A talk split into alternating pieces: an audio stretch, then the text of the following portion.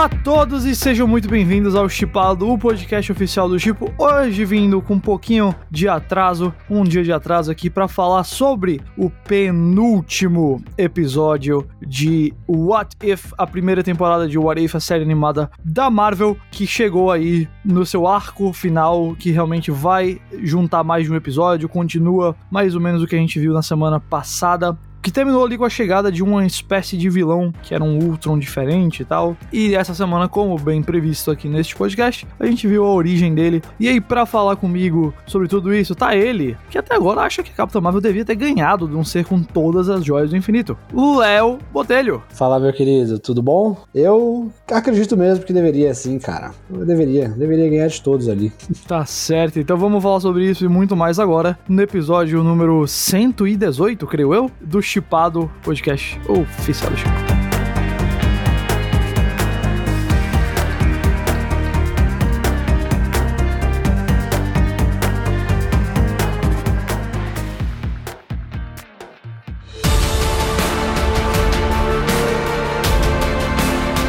Léo, penúltimo episódio de What If, realmente conectando aí os universos do Tofesteiro e agora com esse Ultron novo e com certeza com mais coisas, porque finalmente quebramos as paredes. Só para dar um resumo, o episódio imagina um mundo onde o Ultron venceu os Vingadores e obteve ali o corpo orgânico do Visão para ele, e aí apagou a humanidade da Terra, com exceção basicamente da Viúva Negra e do Gavião Arqueiro. Obviamente mais um episódio no qual Tony Stark morre.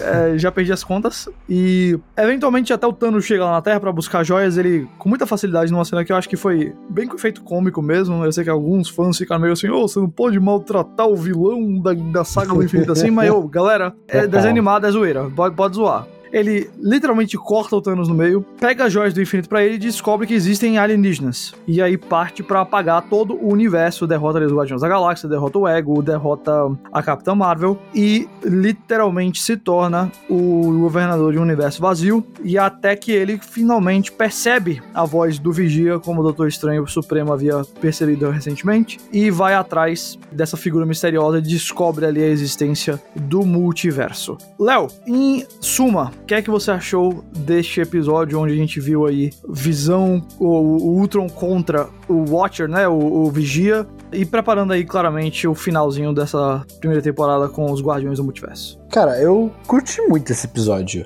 Eu acho que foi um episódio com muito mais ação o tempo inteiro, assim. Então acho que ele, ele, ele foi um pouco diferente do resto, que também teve. Tem, tem vários que tem ação, assim, mas que não era o tempo inteiro alguma luta acontecendo. E, e você tem ali também um. Sei lá, eu achei a proposta interessante, né? De que, tipo, e se o Ultron tivesse seguido ali, entrar no corpo do Visão e tudo, e ganhar lá dos Vingadores, então como que seria? E eu achei interessante essa parte dele ir conquistar todos os. Me lembrou muito o Kang, até de certa forma, de tipo, ele vai conquistando o universo e depois ele vai passando para outros universos, né, no multiverso. Então, tipo, eu curti bastante. Eu acho que foi um episódio muito preparação, né, pro último. É, de fato, tipo, em vários momentos ali, tipo, ele vai passando por vários universos. Você tem várias referências, assim, ao longo tem do. Tem um universo ali com, com o Steve Rogers virando presidente. Meu, tem um universo que, quando eles estão lá quebrando as paredes, passando por vários, que achei a referência maravilhosa, que é Mustafar, que é onde fica o castelo Darth Vader. Nossa, eu não notei isso. É, depois vale até voltar lá no episódio pra ver. Um dos frames é bem rápido, assim, mas aparece lá Mustafar e as duas torrezinhas, assim, que é o castelo do Vader. Bem legal essa referência deles. Nossa, show de bola, viu? Então. Então foi um episódio que, meu, preparou muito pro último, assim, né? Então a trama principal, essa questão de que vai juntar os, os guardiões lá para enfrentar o Ultron. É, então eu pessoalmente curti muito, assim. É, mesmo sendo um episódio que prepara para um, pro final, eu acho que ele teve muita coisa interessante, assim, sem falar que teve muita ação. Eu gostei bastante também, viu, cara? Eu acho que o tratamento do, do Vigia é meio estranho nesse, nesse negócio, porque assim, mano, ele tá ali falando e narrando e o Ultron tá literalmente, peraí, que voz foi essa? Quem é que tá falando? Com quem que ele acha que o Ultron tá falando? O que é que ele acha? Tá, como é que ele não percebe? Como é que um cara conhecido pelas suas habilidades de observação, não percebe o que tá acontecendo. Então eu acho ele meio vacilo, mas a gente sabe que a única tensão narrativa que existe pro Vigia é realmente se ele vai ou não interferir. Eu já tinha falado aqui antes, mas é isso que vai acontecer. Ele vai finalmente quebrar as regras dele, vai interferir, e aí nesse episódio o Arif, em certa maneira, quebra a quarta parede, né? É, com o Ultron literalmente quebrando a parede do universo, enfrentando o Vigia, e eu acho que essa cena realmente da luta entre os dois é muito boa, porque é uma daquelas coisas que só é possível com animação. Claro que dá pra você fazer live action, mas aí ia ser tanto CG que ia parecer artificial. Numa animação, eu acho que cabe muito mais esse tipo de cena ali, eles quebrando as paredes, indo de universo para universo, e eventualmente chegando no momento ali onde o Ultron se torna do tamanho de uma galáxia para engolir uma galáxia, que eu acho que foi algo muito mais visual do que algo literal que aconteceu. Eu não acho que o Ultron tem o poder de ficar daquele tamanho nem nada, mas acho que foi muito, muito show aí. Lembrou muito Galáxias nessa cena. Exato.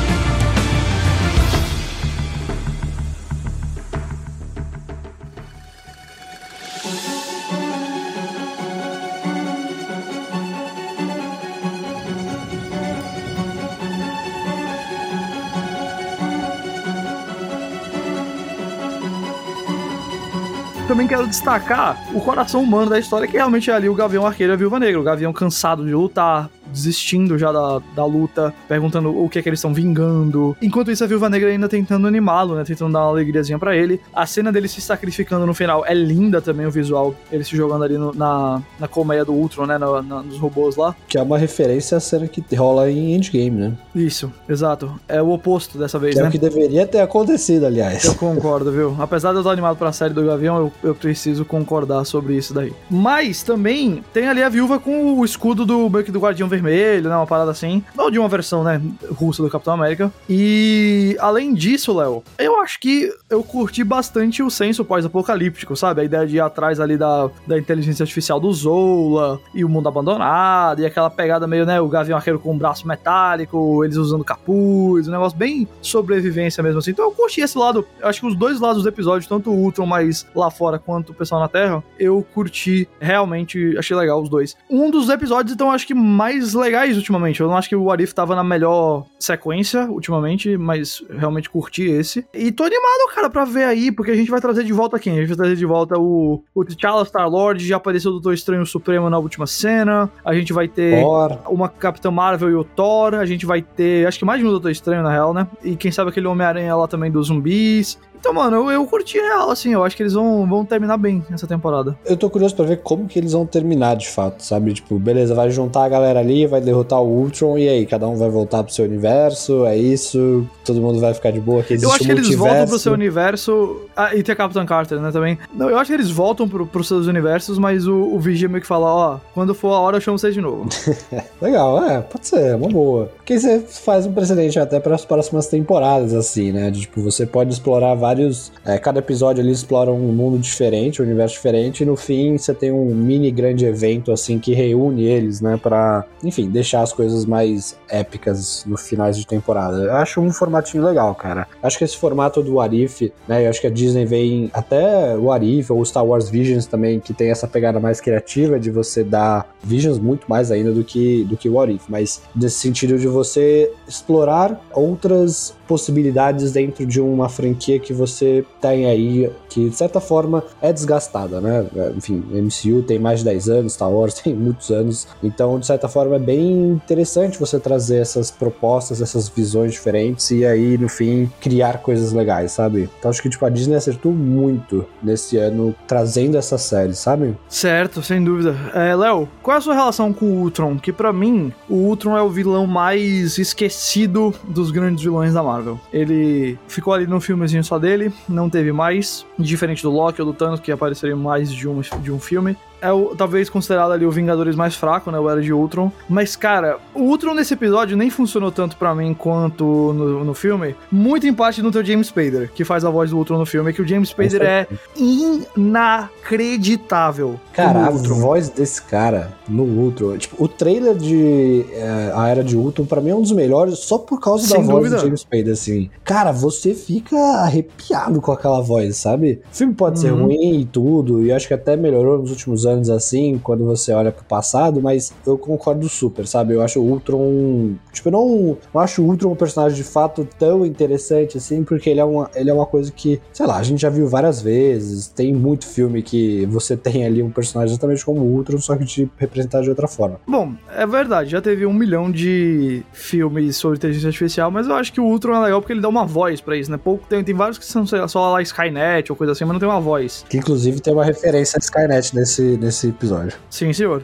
Eu gosto quando o Ultron começa a refletir sobre a vida lá, eu gosto muito do diálogo dele com o Visão no final do, do Era de Ultron e tal. Até tem uns momentos onde o Arif indica que vai falar sobre isso nesse episódio, mas aí corta porque tem, tem que correr pra ação, que é, uma, é meia hora só. Quando ele tá ali, né, refletindo, poxa, e agora que eu matei todo mundo no universo, o que é que eu faço, né? Qual é o meu propósito aqui? Mas, ô, oh, eu preciso dizer para você, a gente teve um Arif, duas figuras que estão ali no, no, Secret Wars mais recente, viu? Eu vou dar um Thiago Romariz agora. No Secret Wars mais recentes, o Doom, né, o Dr. Destino, ele cria lá o, o Battle World e aí ele usa o Coisa para fazer o, a parede ao redor lá do, do Battle World dele, lá para manter a uhum. galera fora. E se eu me lembro bem, eu, são, são quatro grupos que estão lá e é o. O Marvel Zombies, os zumbis. É o. O pessoal do. Do Annihilus, né? O, do, do, do Aniquilação, Annihilation lá, que é um arco super importante do, dos quadrinhos também da, da Marvel, focado aí no espaço, né? É um que eu queria muito que eles fizessem no, no mundo do,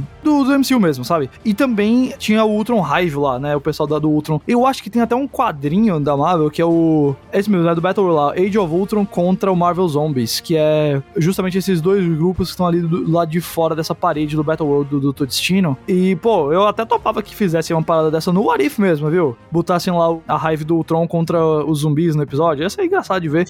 e se um dia eles forem fazer o Battle World no, no, no MCU mesmo, realmente fizesse lá o, o negócio de, ah, vamos botar aqui o, essa história tal, e ter o Battle World e tudo mais. Eu acho que você podia, real, trazer o Arif dessa maneira pro live action, sabe? Trazer o Arif dessa maneira, dizendo assim, ó, a gente apresentou os zumbis e a, a raiva do Ultron lá no Arif, tá aqui eles agora do lado de fora do Battle World. Que, enfim, eu tô pensando muito na frente aqui, caso um dia eles cheguem no Secret Wars, mas eu achei curioso que nessa primeira temporada de Warif a gente já teve aí esses dois grupos que foram tão importantes no último Secret Wars, no último Guerra Secreta lá da Marvel. E, enfim, tô, tô viajando, eu sei, mas, enfim, o Thiago não tá aqui hoje, alguém tem que viajar. Mas acho que faz sentido. Tipo, de certa forma, você traz conceitos e elementos de uma saga que a gente sabe que vai acontecer no, no MCU ali mais pra frente. Antes, assim, meio que às vezes para preparar terreno, às vezes para deixar um, conceitos dessas, é, de, zoom, dali de Marvel Zombies, de Ultron, enfim, de coisas que já aconteceram, então para você deixar meio que, beleza, existe isso aqui, sabe? Então, tipo, acho que faz sentido, sim. É, uhum. Não sei quanto longe a gente está, de fato, dessa saga acontecer, porque eu acho que, cara, eu acho que só vai acontecer no final do, dessa década aí pra gente realmente de, de fato ver algum evento assim, né, dessa, de algum filme uhum. tratando disso. Mas eu acho que faz sentido, sim, velho. Tem que pirar mesmo. O objetivo dessa série não é pirar, então. Então os comentaristas aqui tem que pirar também. É, mano, dá, dá, uma, dá uma pesquisada depois vocês estão ouvindo a gente sobre. Bota Age of Ultron versus Marvel Zombies no, no Google e só se liga nas imagens. Né? Tem uma capa lá que é o Ultron Zumbi que é incrível. Incrível mesmo, assim.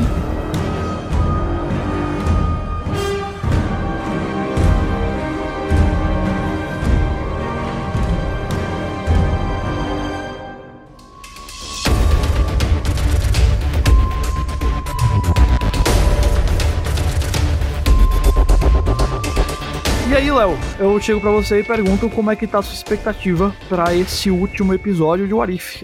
Como é que você tá se sentindo? Você tá animado para ver? Você tá meio, é, você gostou de chegar no ponto da temporada onde a gente tá vendo a história se conectando ou você ainda queria mais uma parada de antologia mesmo, onde é cada vez uma história diferente? Cara, eu vou falar que eu tô um pouco cansado, assim.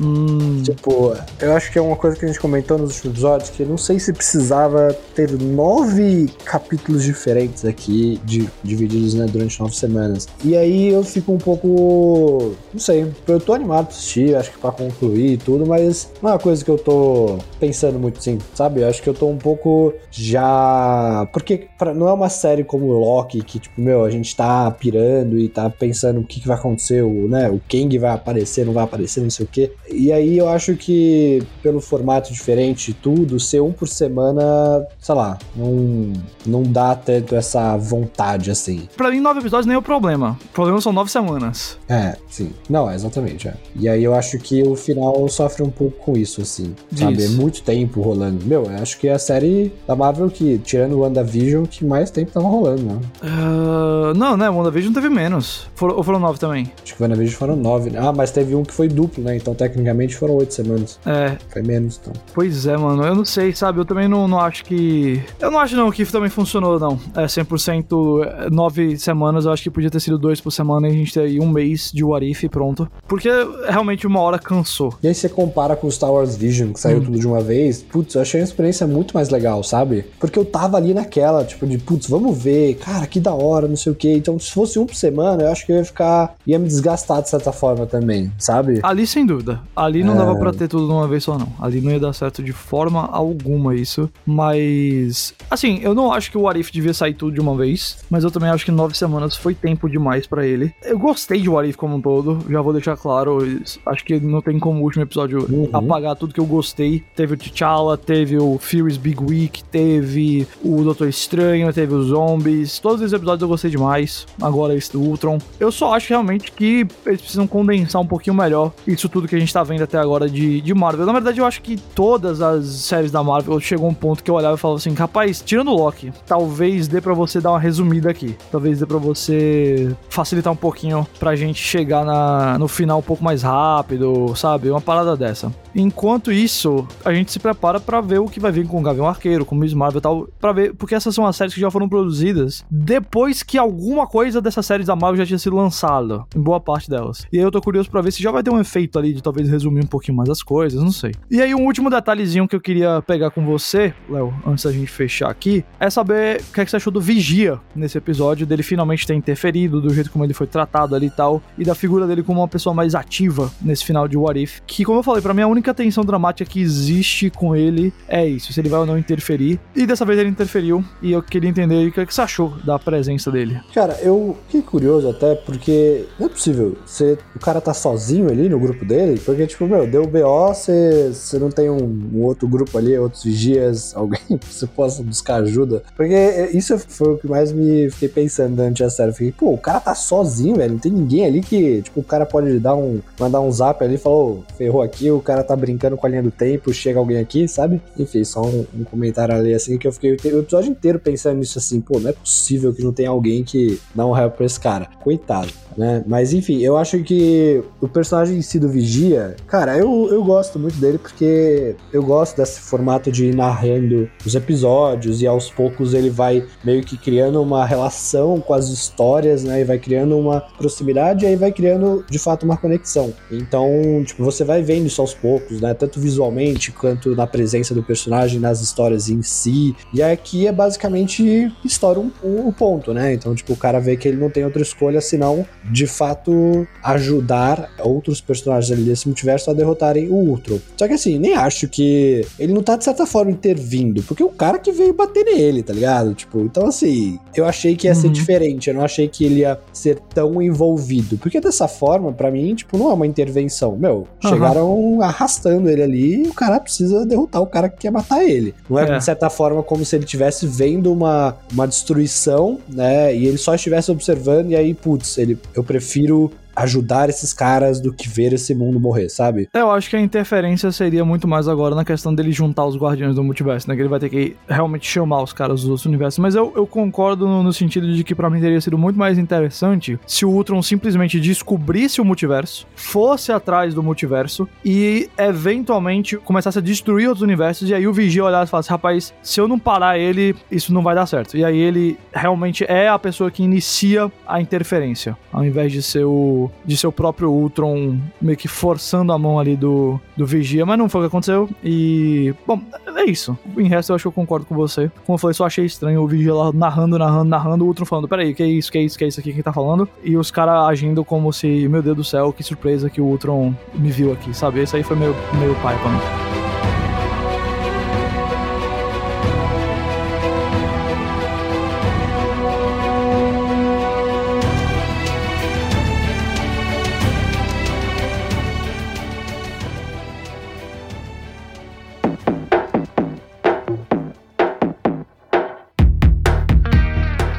Isso então. Léo, muito obrigado pelo papo. Semana que vem a gente tá de volta para falar sobre o final de What If mesmo e tratar aí do, da conclusão dessa primeira temporada e o que mais vai vir. Enquanto isso, vocês aguardem aí, porque sexta-feira, ai ai ai, sexta-feira amanhã mesmo, o podcast do Chico retorna para falar de um negócio, Léo Botelho. Ih, rapaz. Importantíssimo. Que se chama, sabe o quê? Venom Tempo de Carnificina. Meu A gente Deus vai do falar sobre esse grande filme. Thiago Comari já assistiu. Eu estarei assistindo na manhã dessa sexta-feira. A gente vai gravar exatamente depois que eu assistir. Também vai ter o Chipo Live Show segunda-feira sobre Venom. Tudo sobre essa simbiote maravilhosa. E, Léo, eu só tenho que te dizer uma coisa, cara. We are Venom, Léo. We Nossa. are Venom.